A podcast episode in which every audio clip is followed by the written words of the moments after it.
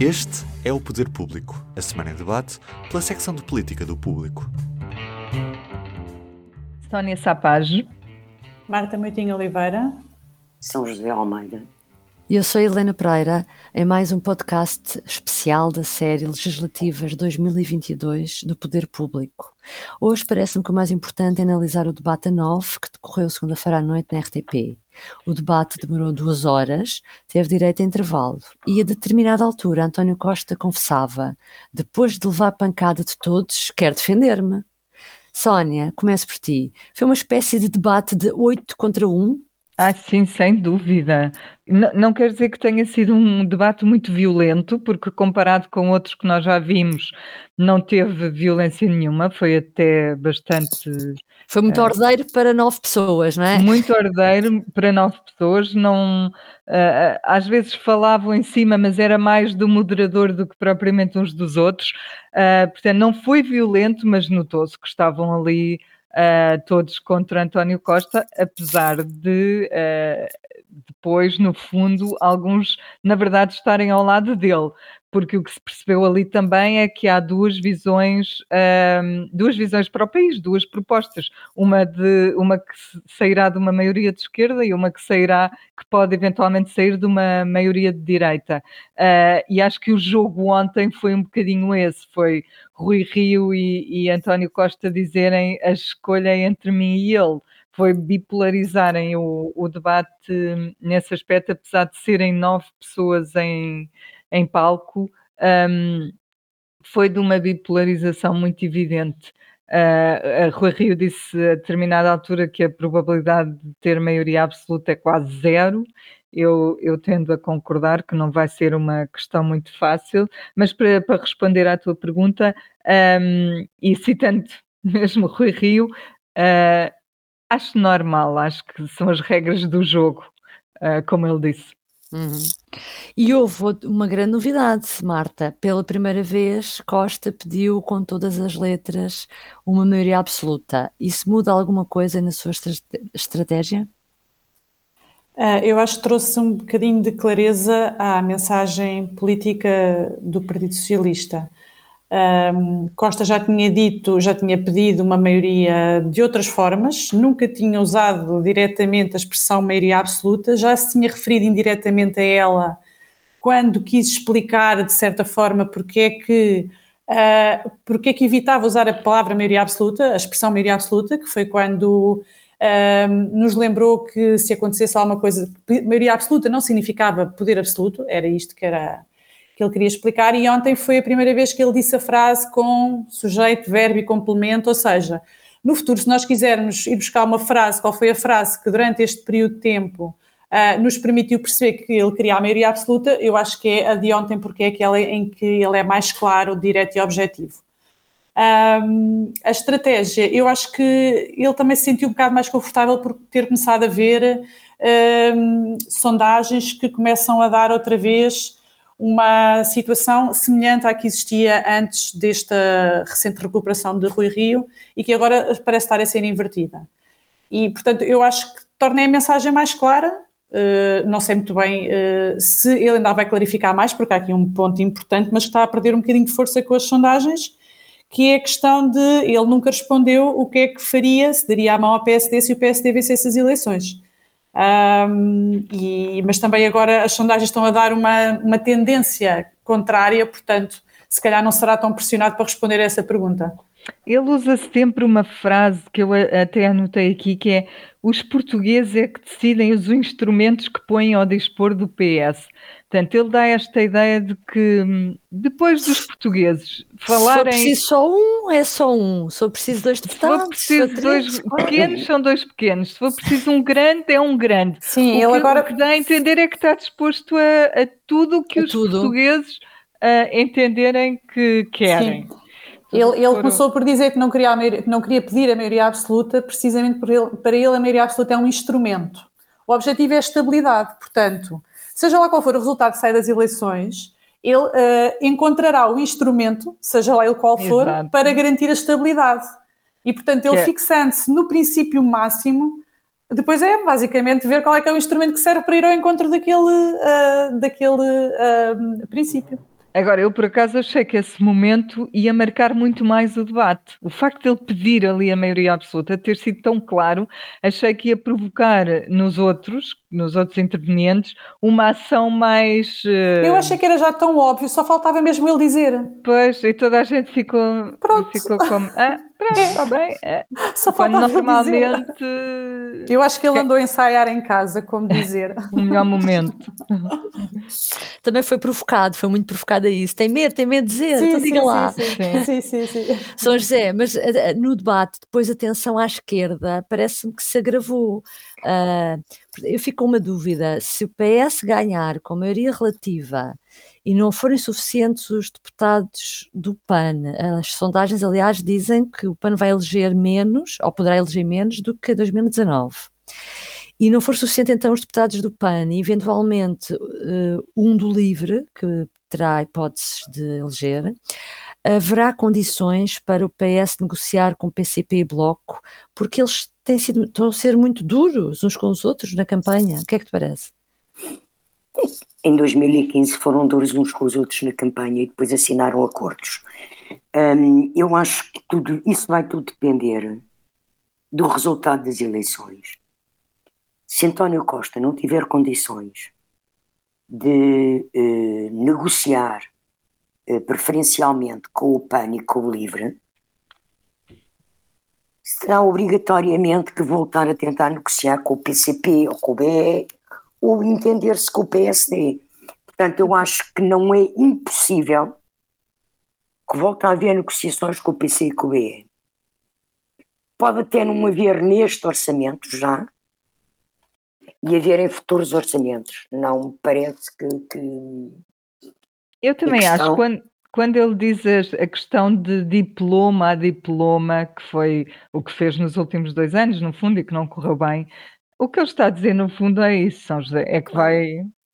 vai Aliás, nós aqui já há mais de um mês fizemos uma notícia precisamente a dizer, uma, uma notícia que eu fiz conversando com, com dirigentes do PS, precisamente a dizer que ele iria governar a Guterres. Pronto. Hum, e, e- ele, no fundo, está agora a assumir aquilo que é as evidências e que tem sido o que, aconte, o que aconteceu. Hum, é muito difícil o PS ter maioria absoluta. Está a tentar fazê-lo, mas mesmo que o PS tenha maioria absoluta, eu acredito que Costa fa- vá fazer negociações pontuais, por exemplo, em questões em que, é- que- que são tão estruturantes, em que ele só lhes pode mexer, só os pode fazer, com o PSD. E, portanto, penso que, que, não há não há nem caminhos fechados, nem com nem sem maioria absoluta, e que neste momento estamos todos em campanha, e portanto estão todos a fazer os seus esforços para ter bons resultados, os melhores resultados possíveis. Mas olha, ali Pois. duas Ver se Desculpa. há. Pois ver se há, diz. Houve ali duas coisas que, que também me sobressaíram do debate ontem que eu ainda não tinha noção de que eram assim tão claras. Uma talvez tivesse já. Uma, a primeira é que nem o CDS aceitará entrar num governo viabilizado, ou não é entrar num governo, é viabilizar um governo em que o PAN também participe, nem o PAN ah, permitirá que, o, que aconteça o contrário. Ou seja, eles os dois ontem tanto a Inês Souza Real como o Francisco Rodrigues Mas, dos Santos, deixaram, deixaram mostrar que é incompatível os dois partidos juntos. Sim, num ó, governo. Sónia, Sónia, eu acho muito difícil. Acho talvez a hipótese mais difícil de todas. Tão difícil como o, o PS fazer um, um, um acordo de governo com o PCP e com o BE. Acho muito difícil um acordo de governo com o PAN. Mas não, o PS diz que não faz acordos em que dê lugares de ministros a ninguém. Acordos de Não, eu, neste caso, estava-me a referir mais do lado da direita. Sim, não é? sim, não, mas em que mesmo o PS, que pode ter negociações parlamentares com o PAN para aprovar orçamentos, não fará mais que isso. Tu lembra-te de uma coisa: o PS é o único partido com representação realmente nacional, que elege em todos os círculos. Ok? E, portanto, elege em todo o mundo rural. Uh, há um discurso do PAN que irrita profundamente uh, o mundo rural. Uhum. Sim, sim, hoje aliás vimos isso com Aliás, era isso que eu ia falar. O, o Manel Alegre veio dizer sim. isso claramente, não é? E já tinha vindo a Confederação dos Agricultores. Pronto, sim.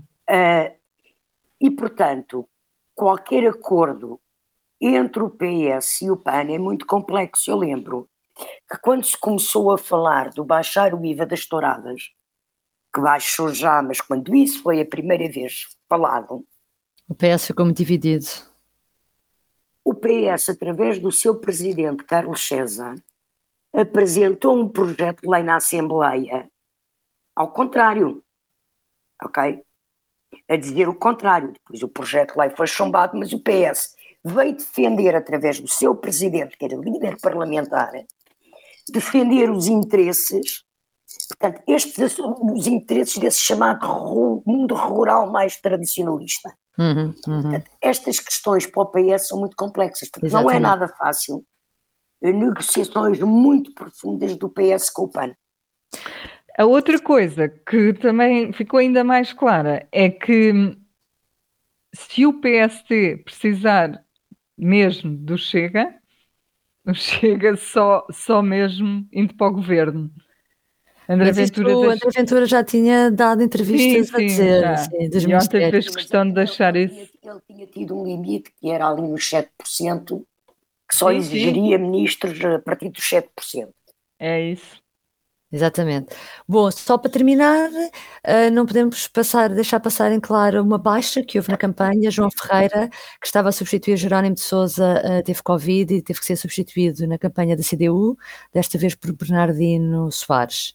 Uh, chegarão ao fim, dia, até dia 30 de janeiro, os nove candidatos, ou com este Covid a acelerar desta forma, vai haver muitos confinamentos nas campanhas? É isso que agora nos põe a pensar. É uma boa pergunta, porque eu acho que vai acontecer muito.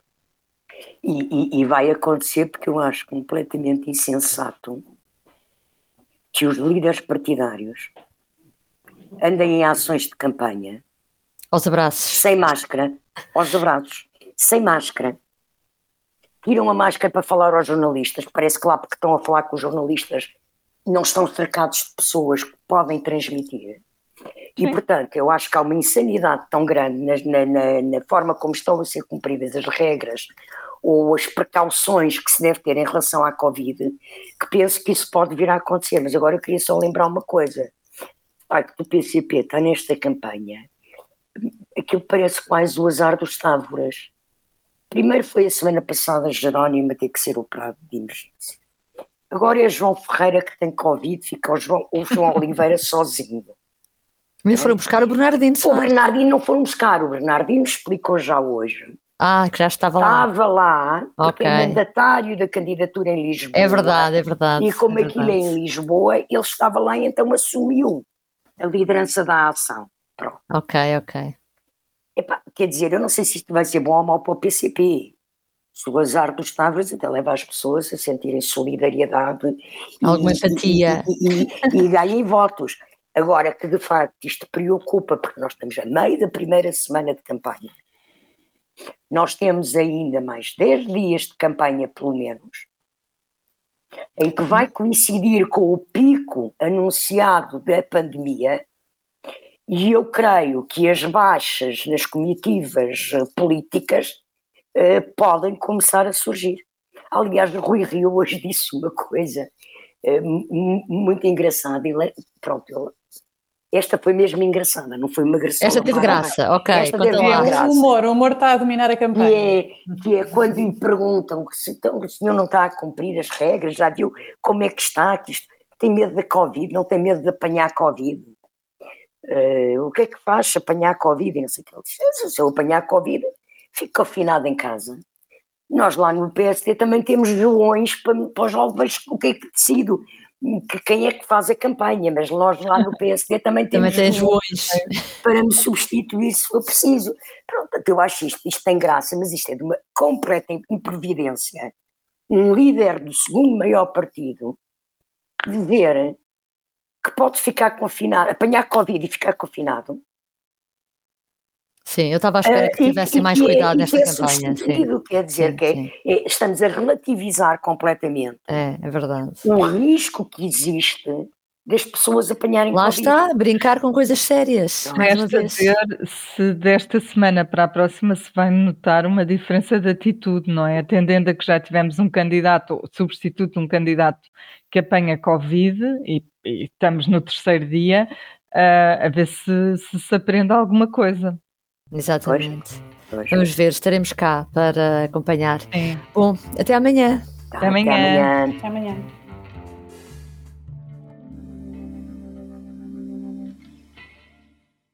O público fica no ouvido.